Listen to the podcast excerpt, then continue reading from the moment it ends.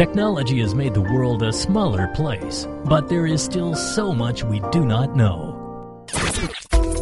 Every week, Postcards takes you on a trip of exploration and discovery.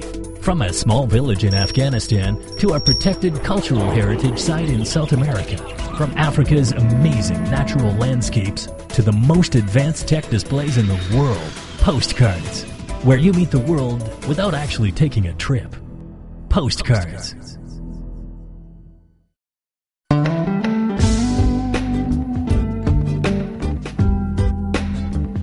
Hello and welcome to Postcards, a show which takes you across borders without actually leaving home.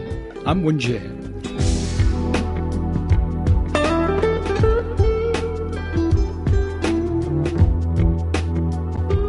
We are a world obsessed with gadgets.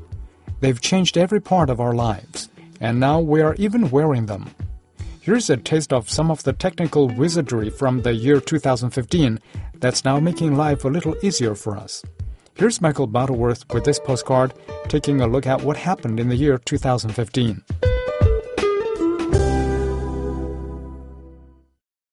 This shirt gives its user real time information about their health and fitness. It's one of the innovations on display at CES, the Consumer Electronics Show, the largest gadget event on Earth. Wearable technology is everywhere now, but you can't always see it. Things are getting smaller and sleeker. This little party stopper is basically an old fashioned breathalyzer. Now you can make sure you don't take too much of your favourite tipple. Called the Breeze, it wirelessly links to a smartphone, revealing your blood alcohol concentration level. Breeze will tell you how long it will take before you're sober and if you've had too much to drink. Alcohol affects all of us differently.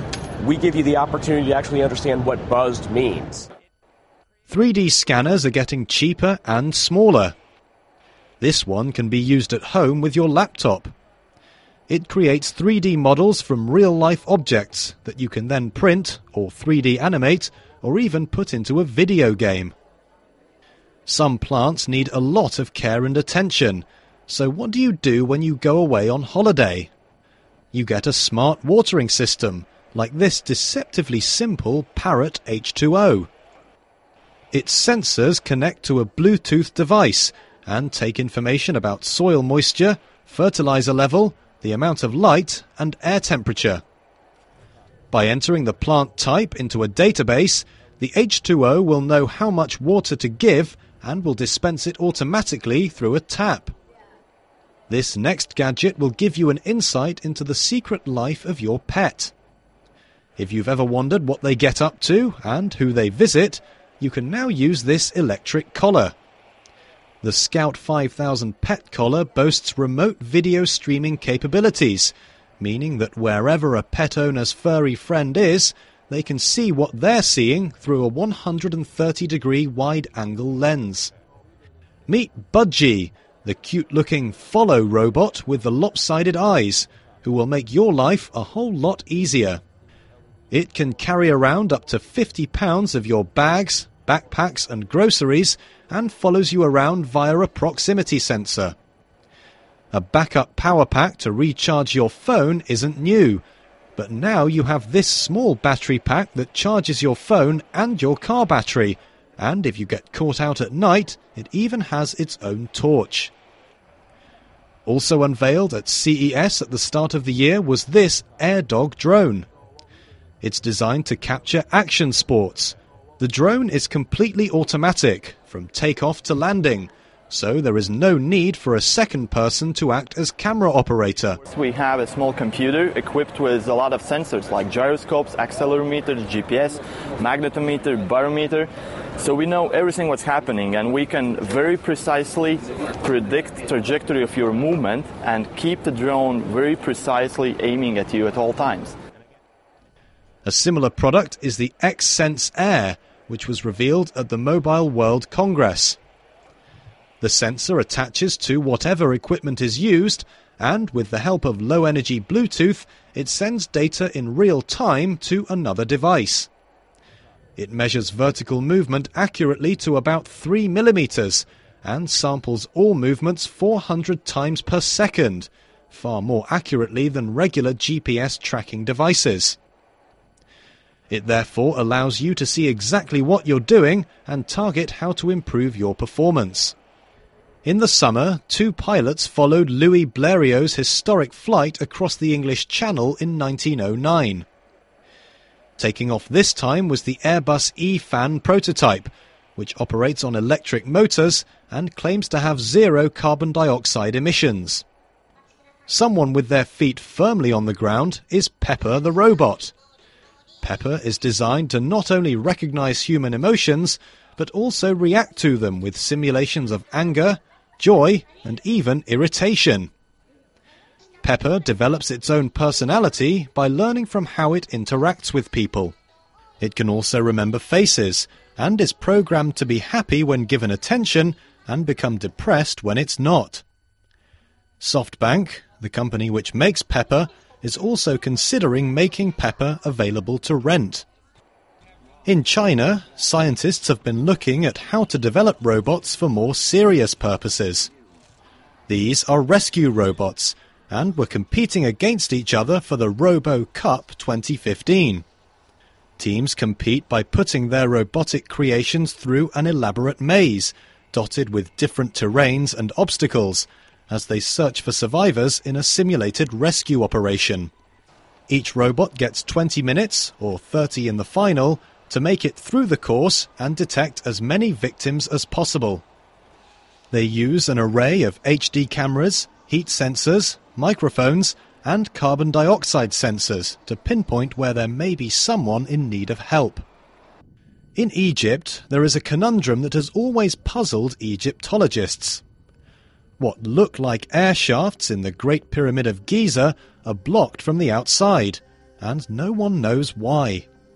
A team from Leeds University in the UK now think they have a gadget that will help them to crack the code the Djedi robot. Curator Campbell Price at the Manchester Museum is hoping the robot will provide answers to these questions. And the question that has puzzled uh, researchers for the last few decades is why do they stop and is there anything impeding uh, their exit out of the pyramid? Are there any hidden cavities? Uh, are there any texts potentially? There are a few pieces of graffiti around the Great Pyramid at Giza, but they hope to discover hieroglyphic text, which may reveal more secrets about the tomb and the way it was built. The Djedi has many cameras that can not only look at the pyramid, but also monitor itself as it crawls through the shafts that humans can't reach without causing damage to the pyramid's ancient structure. Wildfires cause enormous economic and human damage every year. Now, this Hong Kong company has designed a robot to tackle the fires before they become a problem. The machine has innovative technology that can detect much smaller fires than satellite systems and alert authorities before the fire spreads. It's already been put into use since 2010 and has recorded a 100% detection rate in multiple field trials and deployments. The robot uses thermal imaging sensors and advanced artificial intelligence vision technology to spot fires in areas as small as 2 meters by 1 meter and within a 5 kilometer radius. Robots are everywhere, and at the Hong Kong Electronics Fair, they were even part of the entertainment. Here in Germany, scientists made a gadget that can give all of us a bird's eye view of the world. This simulator, called Birdly, was originally created as an experiment by a team from the Zurich University of Art and Design in Switzerland. Now they've formed the company Somniacs, which takes the machine to exhibitions around the world to allow visitors the chance to fly. As you move your arms, your virtual wings flap, helping you to soar even higher or dive towards the rooftops of the skyscrapers. In Canada, scientists have been looking at producing a rather different flying gadget. Scientists at Queen's University in Ontario are working out how to program these mini drones to work together from a remote location. The aim is to turn them into pixels that move and form pictures, making a virtual reality that you can see and feel without having to wear gloves or a helmet. It's a long way off, but researchers say eventually it will be possible to program each miniature to feel, respond, and behave according to the laws of physics. By synthesizing this object in front of him, and then being able to, for example, animate uh, the various components and where they need to go. So we could take apart an engine, we could put back together an engine again, and show this for real, and even then track uh, if the if the person is is putting the engine back together again uh, using his hands and touching the 3D pixels, we could track it whether he's doing it right. According to local authorities, there are hundreds of accidents and thousands of bicycle thefts each year in the Canadian city of Montreal. Now, a team of high tech designers in the city are creating a device they hope will help save lives. They've developed the Smart Halo. It sits on the handlebars and provides turn by turn navigation through an intuitive, light based interface. Users can connect a Smart Halo with Android or iPhone devices equipped with GPS and Bluetooth technology. Smart Halo also tracks cyclists' average speeds, distance covered, total elevation, and calories burned. When cyclists ride in the dark, the device automatically turns on. It turns off again when cyclists finish riding. It also triggers an alarm if people tamper with the bike. So we're trying to replace what we consider an archaic system of uh, engraving bikes, and replacing it with new technologies, things that are in everybody's hands and can let everybody uh, protect themselves against bike theft. The lost city of the Inca civilization, Machu Picchu, has captured the imagination of many since its discovery in 1911. But the site is struggling under growing visitor numbers that threaten the archaeological site. Now you no longer have to make the climb to go there. Google has put it on their Street View maps. That means you can see every terrace and summit of Machu Picchu on a screen near you. Technology like Street View makes the world feel smaller and more accessible. The Big Bang Data Exhibition in London is looking at how kilobytes, megabytes, and gigabytes of data are being crunched. It's estimated that since 2012, around 2.5 quintillion bytes of data are being created every day. Hundreds of thousands of selfie photographs have been downloaded from cities across the globe, such as New York, Moscow, Berlin, Bangkok, and London. So many, in fact, that researchers have been able to deduce national differences. How many people are tilting their head? How many people are opening their eyes or closing their eyes to sort of present almost a collective selfie? For example, analysis shows that Londoners are a bit more moody and a bit more skeptical, and more likely to wear glasses.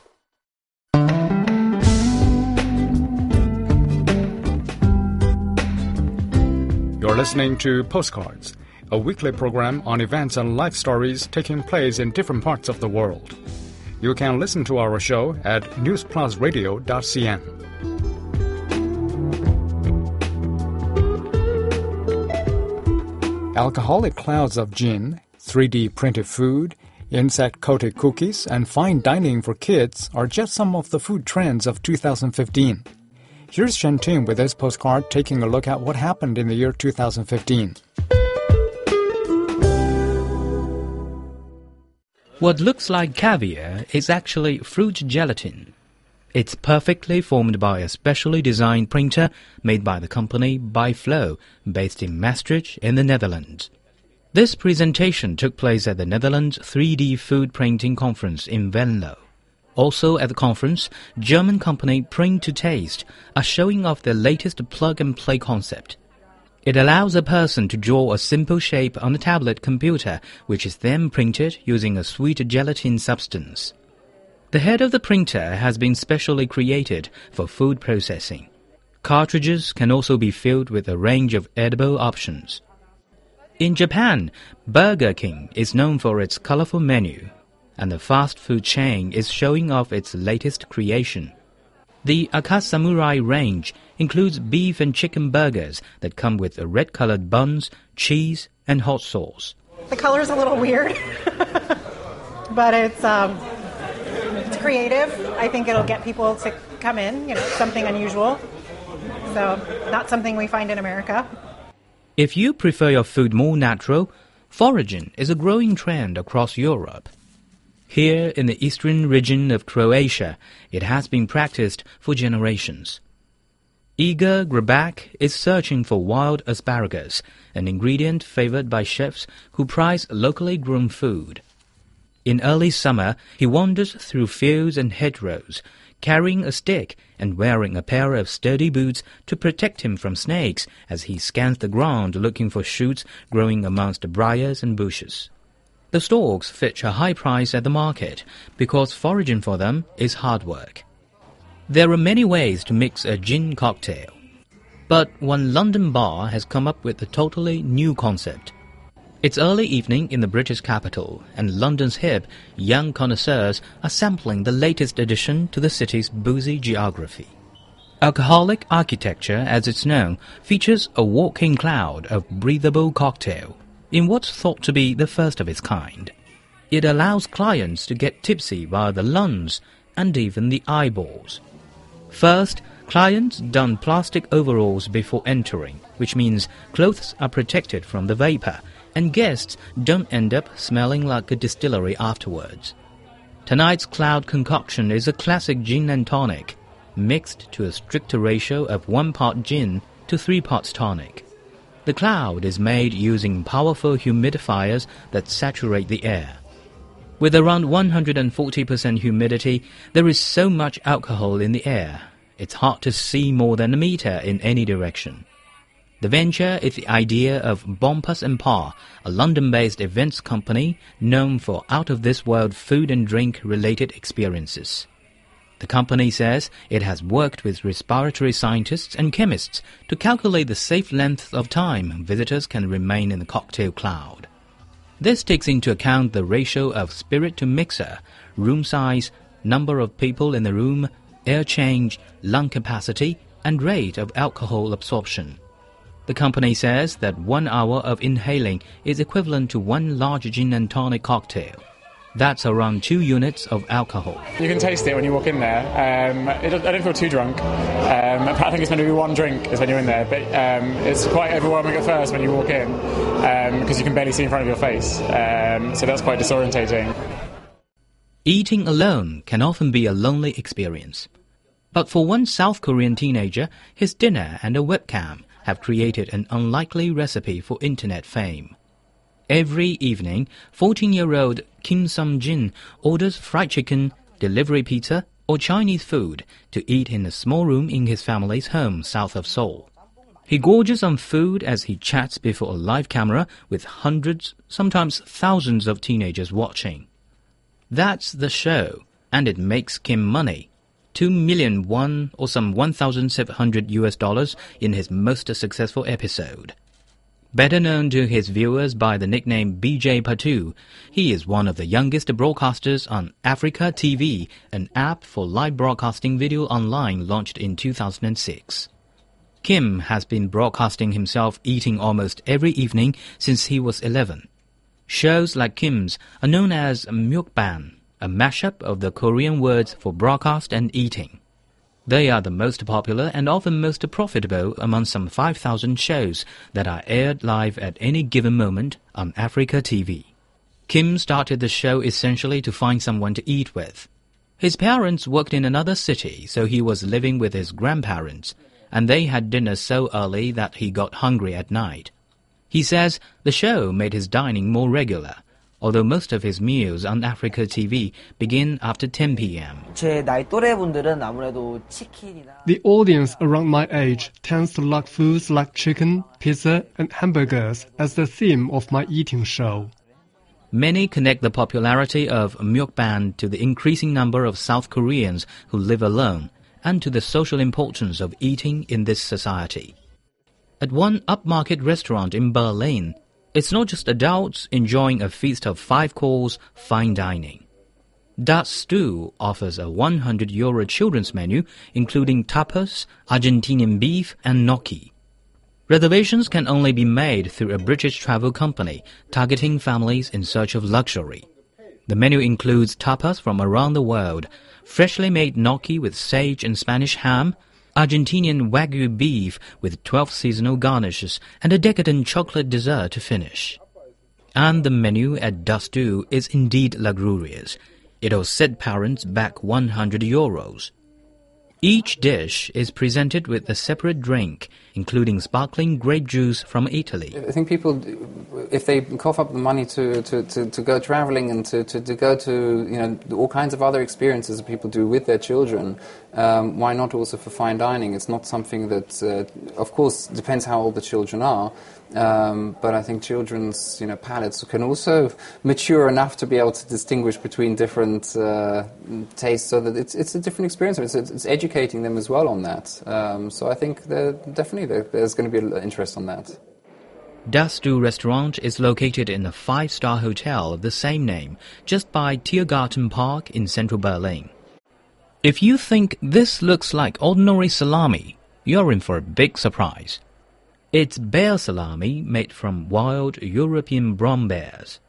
The sausage comes all the way from Transylvania and it is getting tons wagging at the specialty and fine food fair in London.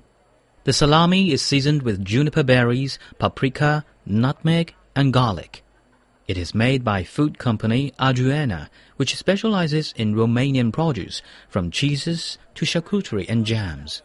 Show visitor Andrea McVeigh is a big fan of exotic meat and says she's just to tick the bear off her bucket list. So what's her verdict? I would say the taste was sort of quite, um, quite gamey, almost quite heavy. Uh, you can sort of taste a bit of the pork in there as well, but I liked it. I definitely have it with cheese and maybe like a really nice glass of red wine. The bears used in the salami are not farmed; they are all wild. Brown bears can be legally hunted and used for meat in Romania, which has one of the largest brown bear populations in Europe. The Romanian government issues a quota of around 300 to 500 each year for hunting. These look like high-end chocolate cookies, but they come with a twist. Buried in a sea of cocoa and walnuts are crunchy crickets. They are on offer at the Belgian Pavilion as part of the Milan Expo. Experts call it entomophagy, the practice of eating insects, and point out that dining on such delicacies as grasshoppers, mealworms, crickets, buffalo worms, and wax moth caterpillars can be an excellent source of protein. The UNESCO has recently recognized a kimchi from North Korea as part of the intangible cultural heritage of humanity. It comes two years after the UN accepted a similar bid from South Korea. The fermented dish made with cabbage, other vegetables, and chili sauce is the most popular traditional food in Korea. Before refrigeration and modern farming methods, fermentation helped people maintain varied diets during non-growing seasons. For Koreans, making kimchi is still a common activity before the cold winter sets in.